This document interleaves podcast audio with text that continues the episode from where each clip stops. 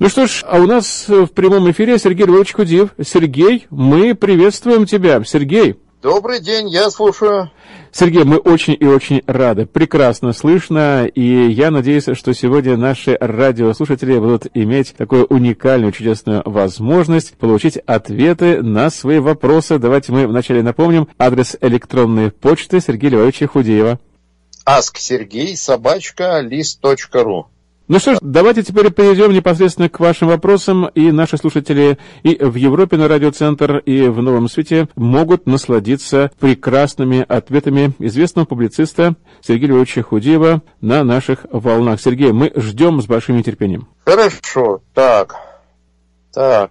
А, в некоторых современных библиях вместо братья а, пишут братья и сестры. Что это уступка политкорректности или более точный перевод – на самом деле там э, греческое слово «адельфой», э, его, ну, в принципе, можно перевести как «братья и сестры».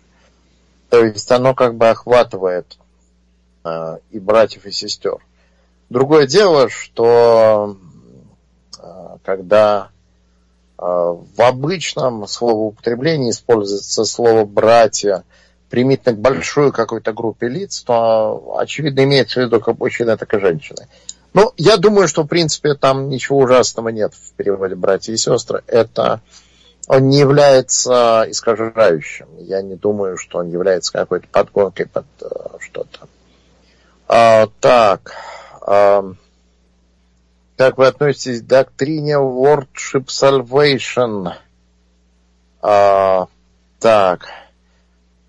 Ага, ну вот очевидно имеется в виду доктрина, которая говорит о том, что для спасения необходимо не просто исповедать Иисуса Христа своим Спасителем, но покориться Ему как Господу. Это были на эту тему споры э, в протестантской среде.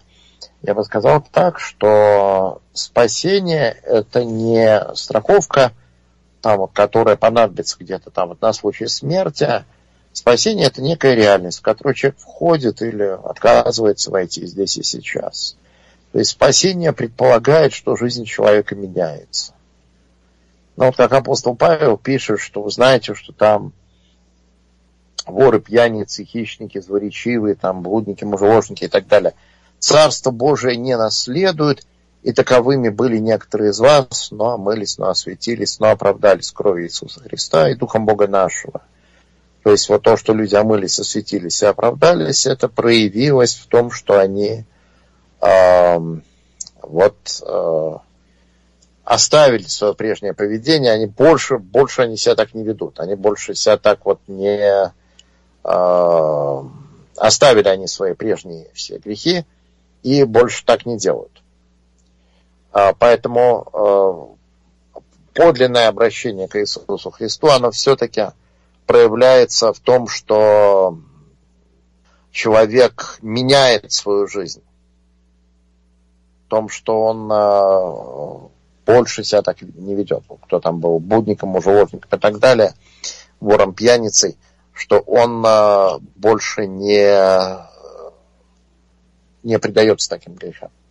Поэтому, э, если человек заявил о своей вере во Христа, но продолжает жить в очевидном грехе, то все-таки его обращение не произошло. Мы не можем сказать, что человек э, там вот э, просто произнес какой-то набор слов правильный, и он все уже обрел спасительную веру. Все-таки спасительная вера предполагает, что жизнь человека меняется. Э, поэтому тут надо подчеркнуть, конечно, что спасение не награда, но этот дар, он определенным образом проявляется в жизни человека. Человек э, перестает вести себя так, как до этого. Если он не перестает, то, увы, похоже, что его обращение пока что не состоялось. Может, это в будущем состоится, но нет. Не знаем. Так, э, может ли человек э, потерять свое спасение? Я считаю, что это невозможно, потому что если вы родились свыше, вы не можете родиться обратно. Значит, мне не очень нравится термин «потерять спасение», потому что А потеря это что-то, ну, не знаю, там что-то, что произошло помимо вашей воли. Вы выронили из кармана ключ, вы потеряли по дороге чего-нибудь там, не знаю, деталь. Спасение – это определенное отношение с Богом, определенный образ жизни. А, это не предполагает, что человек может это случайно потерять. То есть это человек может отказаться, человек может уйти, а человек может прекратить свои отношения с Богом. И э, если мы посмотрим на то, как вот в церкви традиционно рассматривалось, то там есть две точки зрения. Одна восходит к блаженному Августину, и блаженный Августин, он скорее согласен с вами, а, что человек, э, если Бог избрал кого-то, то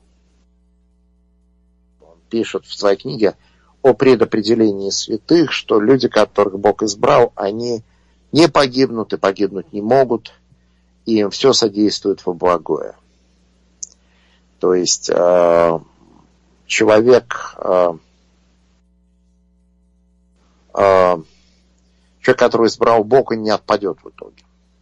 Другое дело, что речь идет не о том, что вот он может там грешить, э, жить в противлении Богу, и все равно с ним все будет в порядке. Речь идет о том, что человек, которого Бог избрал, которого Бог ведет по пути спасения, он не будет и не может жить в противлении. Если он живет в явном грехе, не хочет этот грех оставить, э, упорствует во зле, то он просто не принадлежит к числу избранных.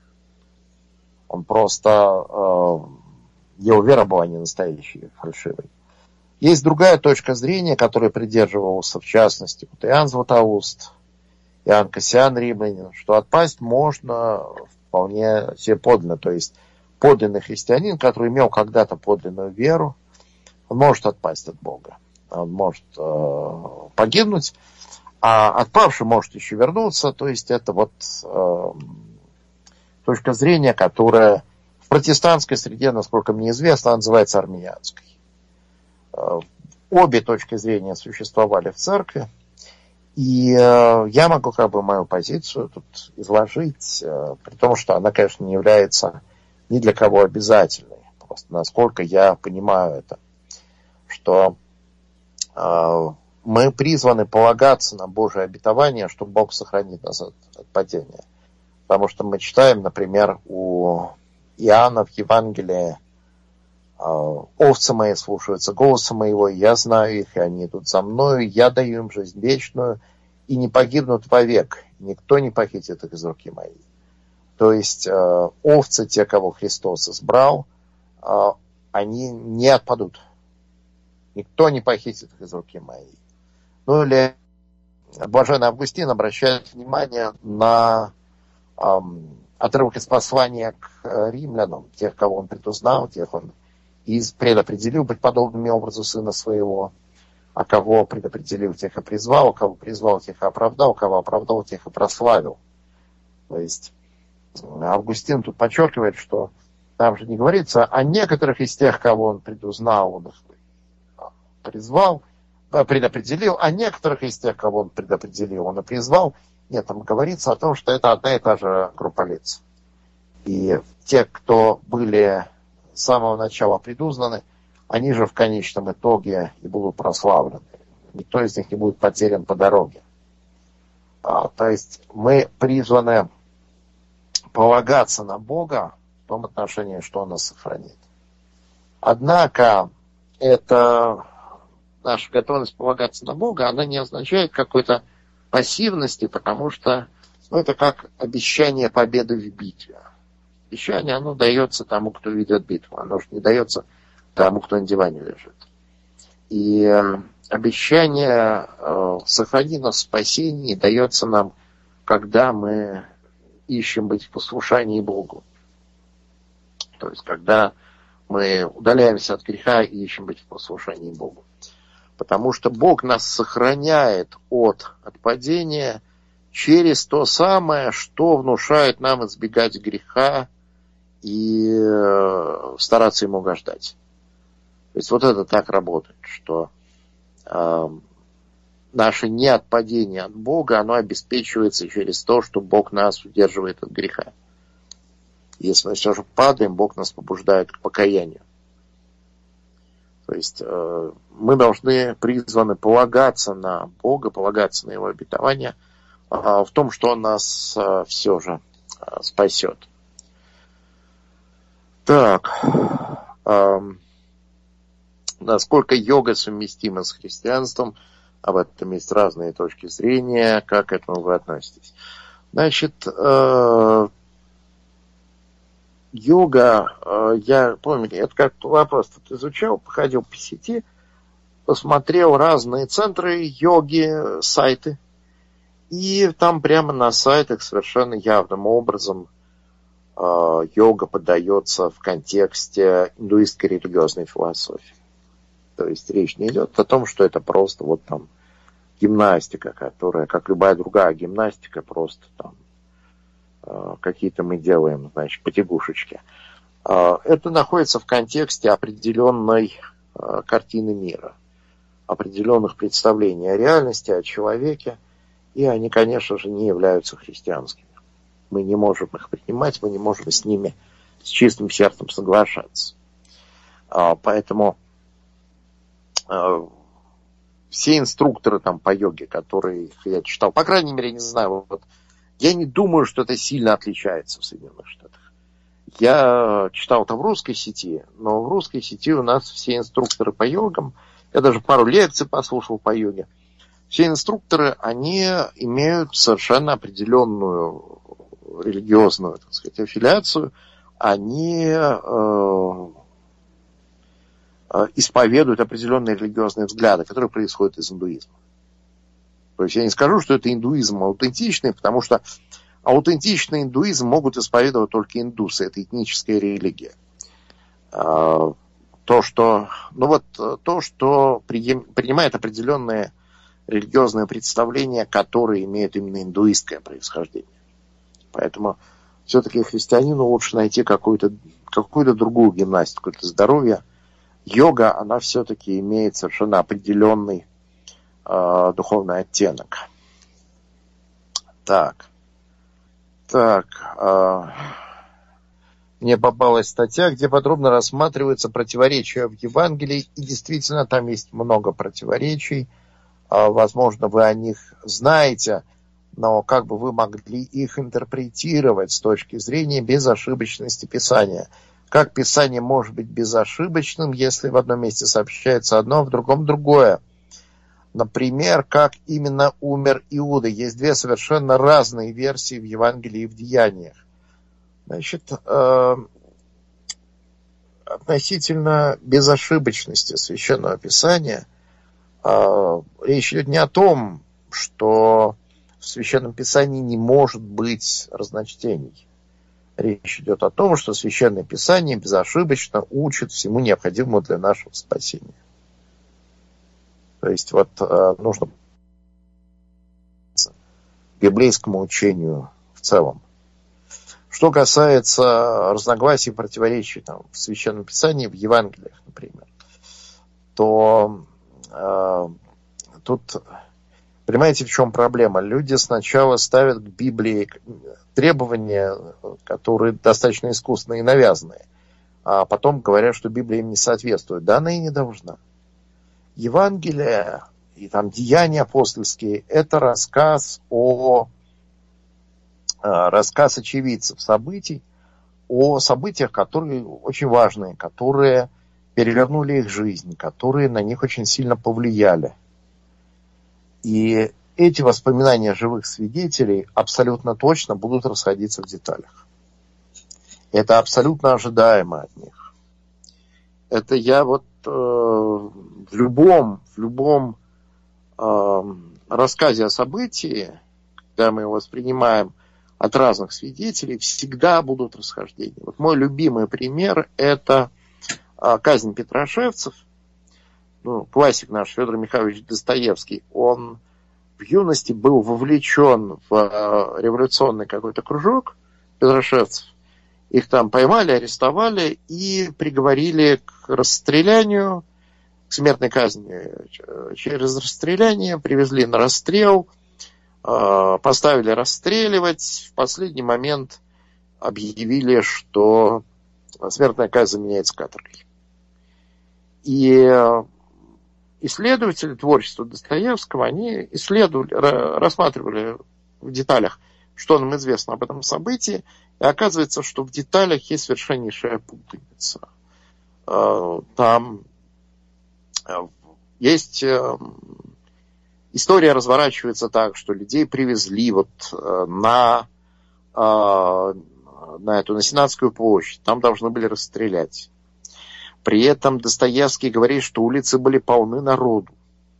Другие участники событий говорят, что не было там никаких толп народу, потому что э, об этой казни не объявлялось широко.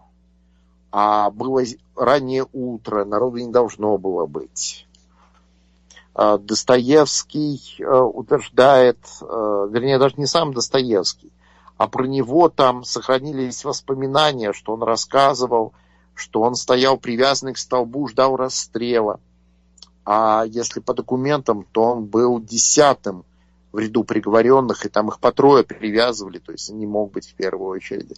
В общем, там огромное количество разных нестыковок, э, огромное количество путаницы в деталях, но при этом э, никто не сомневается в том, что само событие имело место том, что их э, приговорили к расстрелу, их привезли на место казни, уже сделали вид, что собираются казнить. В последний момент э, отменили приговор, пересмотрели. Э, вот в том, в чем все свидетельства сходятся, мы не сомневаемся. Нам в голову не приходит оспаривать то, что имело место сама вот эта имитация расстрела. И вообще любое, э, любое событие, которое сообщается разными людьми, оно расходится. Вот э, проводились исследования, э, чтобы понять, как свидетели описывают события. Ну, это важно для расследования преступлений. Вот если люди были свидетелями, например, дорожно-транспортного происшествия, то на их показания легко повлиять. Можно, например, если задавать вопрос про фару, была ли фара разбита, то там какая-то часть свидетелей вспомнит, что да, была разбита. На самом деле там это не так. Но при этом никто не сомневается, что если люди сообщают, что они были свидетелем, э, свидетелями автомобильной аварии, то это, скорее всего, так. То есть, либо они говорят правду, либо врут. Им это не, не могло привидеться. То есть обычно наши воспоминания, они выглядят так, что есть некое событийное ядро, которое абсолютно точно мы помним. И есть э, детали, в которых мы можем там переставлять местами что-то, путаться в последовательности событий, упоминать разных лиц. То есть любое человеческое, любые человеческие воспоминания, они вот так именно выглядят, как выглядит Евангелие это абсолютно не говорит против его достоверности. А, это воспоминания живых свидетелей. И в этих воспоминаниях а, мы видим, что, несомненно, то, что Христос воскрес из мертвых. Это событие воскресения Христа из мертвых, оно имело свои грандиозные совершенно последствия. Вот, поэтому э, предполагаемые там расхождения, противоречия, они, собственно, Э, различия в деталях, которые никак не ставят под вопрос центральное послание. А различия в деталях, они неизбежны, когда речь идет о воспоминаниях живых свидетелей. По-другому просто не бывает. Если бы там было все заутюжено, то нам бы как раз сказали, что а вот это редактура. Но это действительно было бы похоже на редактуру. Воспоминания живых свидетелей всегда будут расходиться в деталях. Так, э, другой вопрос относительно Евангелия. И написано через 40, 60, 70 лет после событий. Не могли ли за это время а, так в воспоминания апостолов проникнуть легенды и мифы? А, ну, смотрите, что такое 40-60 лет? Да я вас умоляю. Вот я, например, помню, что 40 лет назад умер Леонид Ильич Брежнев. Я школьником был в это время, но я помню, я помню, как я стоял на лестнице, а, я пошел к своему другу Игорю Денисову, я его хорошо помню, такой белобрысый был мальчик. Он жил на десятом этаже, но тут я могу напутать. Я позвонил ему в дверь, он вышел и сказал, что Брежнев умер, у нас занятия отменили. У нас действительно отменили занятия. Предполагалось, что мы должны сидеть дома, смотреть похороны по телевизору. По телевизору показывали похороны. Э, я помню, как э, мы смотрели всей семьей.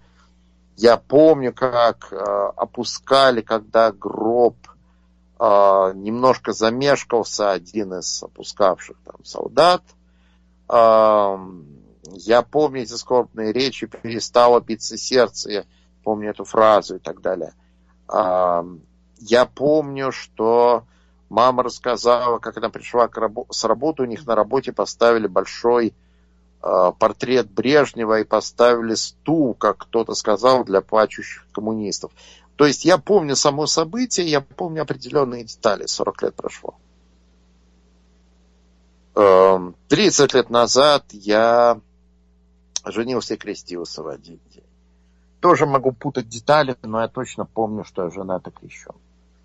То есть э, в 92 году, это как раз в 91 году у нас был ГКЧП. Я помню этот ГКЧП очень хорошо, на 91 год это э, сколько лет нас? Да уже 30 скоро. Да, 30. 30. Я участвовал в этом примерно за год до моей свадьбы. Я помню эти события достаточно хорошо. И опять-таки я могу напутать какие-то детали, я этого не исключаю. Но большую часть я вспомню верно. Я вспомню э, события достаточно подробно. Я сейчас могу вспомнить, рассказать. 30 лет прошло. И то, что апостолы не помнили события жизни Христа, которые полностью перевернули их жизнь, которые были для них абсолютно важны, на которых они строили всю свою жизнь, а, там через 40 лет, да, ну, я абсолютно уверен, что если я буду там, жив через 20 лет, я события для меня 60-летней давности буду помнить вполне хорошо себе. Я знаю, что люди там 80 лет вспоминают события своего детства достаточно подробно, достаточно хорошо. Поэтому то, что апостолы за несколько десятков лет все забыли, там все перепутали, нет, это исключено. Более того, более того, у там речь идет не об одном человеке, который вспоминает, как я, там речь идет о церкви, то есть группе людей, которые хранят воспоминания о своем Господе. И воспоминания для них критически важно, они за это готовы все умереть. То есть, э, что там что-то они перепутали, там неправильно передали, я думаю, это можно смело исключить. Поэтому я как раз уверен вполне в исторической достоверности Евангелия. Э, так, недавно услышал, что большинство ученых отрицают историческую достоверность рассказов о Рождестве. Считается, что это позднее сложившиеся мифы а, как это можно было бы опровергнуть? Ну, а, прежде всего, опровержение лежит на тех, кто выдвигает а, свои... Э, тех, кто считает, что традиционная точка зрения неверна. То есть, если вы считаете, что там, все это придумали и мифы, то вы обосновываете. А почему вы так считаете? На самом деле там главная причина, по которой люди считают повествование о Рождестве, о зачатии Иисуса Христа сверхъестественным без мужа, это то, что они просто отрицают сверхъестественное. Там считается, что если человек э, ученый, он должен исходить из того, что чудес не бывает. Но это получается, что человек уже заранее себе поставил такую рамку, он уже заранее не верит в то, что такое могло быть, и он уже, конечно, будет считать это мифом. Ну а куда ему деваться? У него такое, такая методология. На самом деле, я абсолютно уверен в том, что Христос действительно был зачат без земного Отца, и повествования о Рождестве, они верны. А, по ряду причин, а, ну, в частности, потому что а, ну, я не вижу причины этого отрицать, потому что если вообще верить в Бога, который проявляет себя в чудесах, то нет никакой причины сомневаться в том, что могло иметь место непорочное зачатие. Да, это сверхъестественное событие, но а воскресение Христа. Если мы не верим в воскресение Христа, мы не христиане. И у нас есть основания, разумное основание верить в то, что Христос воскрес из мертвых. Если мы верим в то, что Христос воскрес из мертвых, у нас нет основания сомневаться в непорочном зачатии.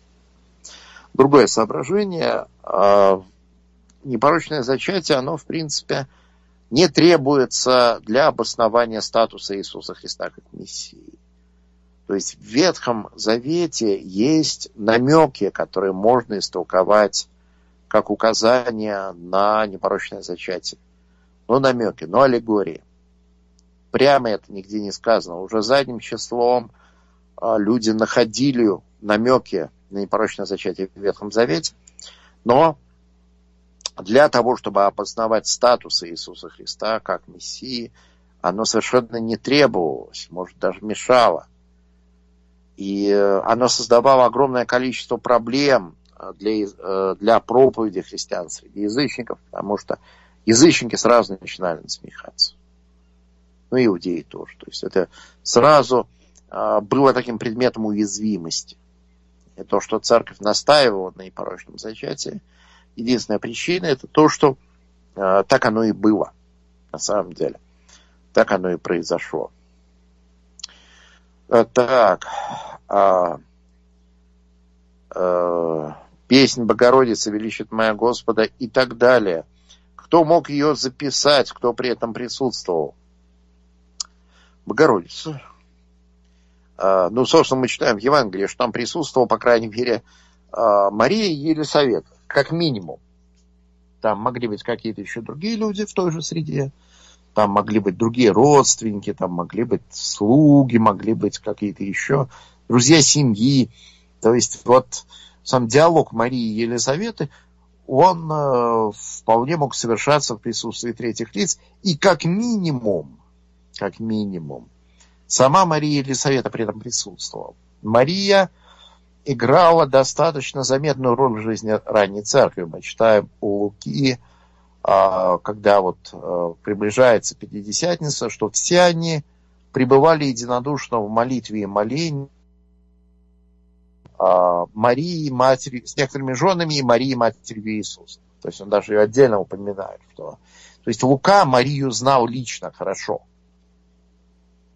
Лука, а, когда он собирал свою информацию для того, чтобы записать Евангелие, он наверняка а, обращался к Марии.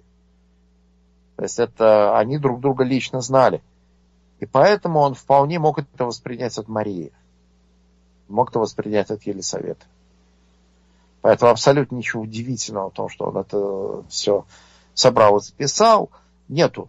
Как нет ничего удивительного в том, что эта речь Марии, она составлена фактически из э, слов Священного Писания Ветхого Завета, потому что для богочестивого иудея, который в Писании получался, Мария выросла в такой среде, как раз знать э, слова Священного Писания, буквально ими говорить, в этом ничего неправильного, необычного или там, вызывающего недоумения не было. Поэтому я как раз думаю, что это вполне, вполне реальное описание ситуации, что да, действительно, Мария пришла к Елисавете, и э, Елисавета ее исповедовала Матери Господа, и Мария ответила вот этой песню Богородицы, что все это было вот так.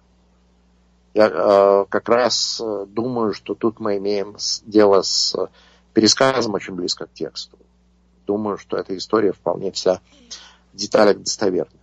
Когда э, там библисты начинают в этом всем сильно сомневаться, но я хотел бы посмотреть на их аргументы, но главное, что за всем этим стоит просто неверие в что-либо сверхъестественное. Потому что э, с точки зрения простого здравого смысла, что, собственно, в этом удивительного? Ну, э, как сказать, вот, например, есть в Москве община, ученик, круг, скажем так, учеников отца Александра Меня. Отца Александра его убили там, в 89-м, что ли, году. А, то есть а, давно уже достаточно, больше 30 лет назад. И есть люди, которых он знал лично. А, есть люди, которые его хорошо помнят. Есть люди, которые помнят слова, которые он говорил при различных обстоятельствах, которые могут сказать, вот я был, значит, общался с отцом Александром Менем, это было там, не знаю, в начале 80-х, вот он мне сказал, а, ну, например, такая короткая история про то, как одна прихожанка в глухо советские годы там у него спрашивала, может ли она исповедоваться священнику, о котором ходят слухи, что он осведомитель КГБ. И отец Александр ей сказал, ну уж не будете ему исповедоваться в том, что вы не любите советскую власть. Тем более, что это и не грех. Вот. И э, это яркая такая история, которую она запомнила. У меня нет оснований сомневаться в том, что это она придумала в том, что считает, что она придумала. Нет оснований сомневаться, что она правду говорит. А могла она это запомнить? Ну, конечно. Там 40 или чем-то лет прошло.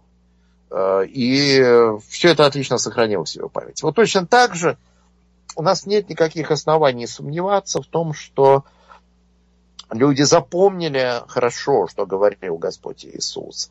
Запомнили его слова, запомнили его поступки – бережно сохраняли их в памяти, пересказывали друг другу. Потом это было записано в Евангелии а, достаточно достоверно, достаточно хорошо. Достаточно близко к тексту. То есть не всегда это может быть вообще магнитофон. То есть не было тогда магнитофонов. Э, но вот это, я уверен, что это близко к тексту, э, что Евангелие передают слова Господа достаточно достоверно. Мы в этом можем а, можем не сомневаться. А, так. Тут еще есть вопрос. А, у меня есть еще пара минут. Сергей, буквально пара минут, потому что у нас уже э, на подходе новая программа. Да, Хорошо, Сергей. Ну, угу. Вопрос такой. А, что делать с э, разногласиями в разных изданиях Нового Завета? Ну, видимо, имеется в виду, что существуют разные варианты греческих рукописей Нового Завета. Над этим Э, работают э, эти так называемые текстологи, которые пытаются найти первонач... Э, первоначальную наиболее на самом деле все эти расхождения, которые вызваны, возможно, ошибками переписчиков, они не влияют на содержание нашей веры. То есть их догматическое значение, никакого догматического значения у них нет я бы так сказал, но мне уже пора заканчивать. Я благодарю всех вас за ваши вопросы. А, спасибо, очень интересный вопрос вы ставите, но мне уже пора. Спасибо, Сергей. Сп- спасибо большое. Я напоминаю, что у нас был в прямом эфире известный православный публицист Сергей Львович Худеев, и вы можете продолжать присылать свои вопросы по адресу asksergey.sobachkalist.ru, asksergey.sobachkalist.ru, и уже в следующей программе Сергей Львович ответит, и вы также можете услышать и в Европе на радиоцентр, и в Новом Свете сразу на двух частотах. Оставайтесь с нами.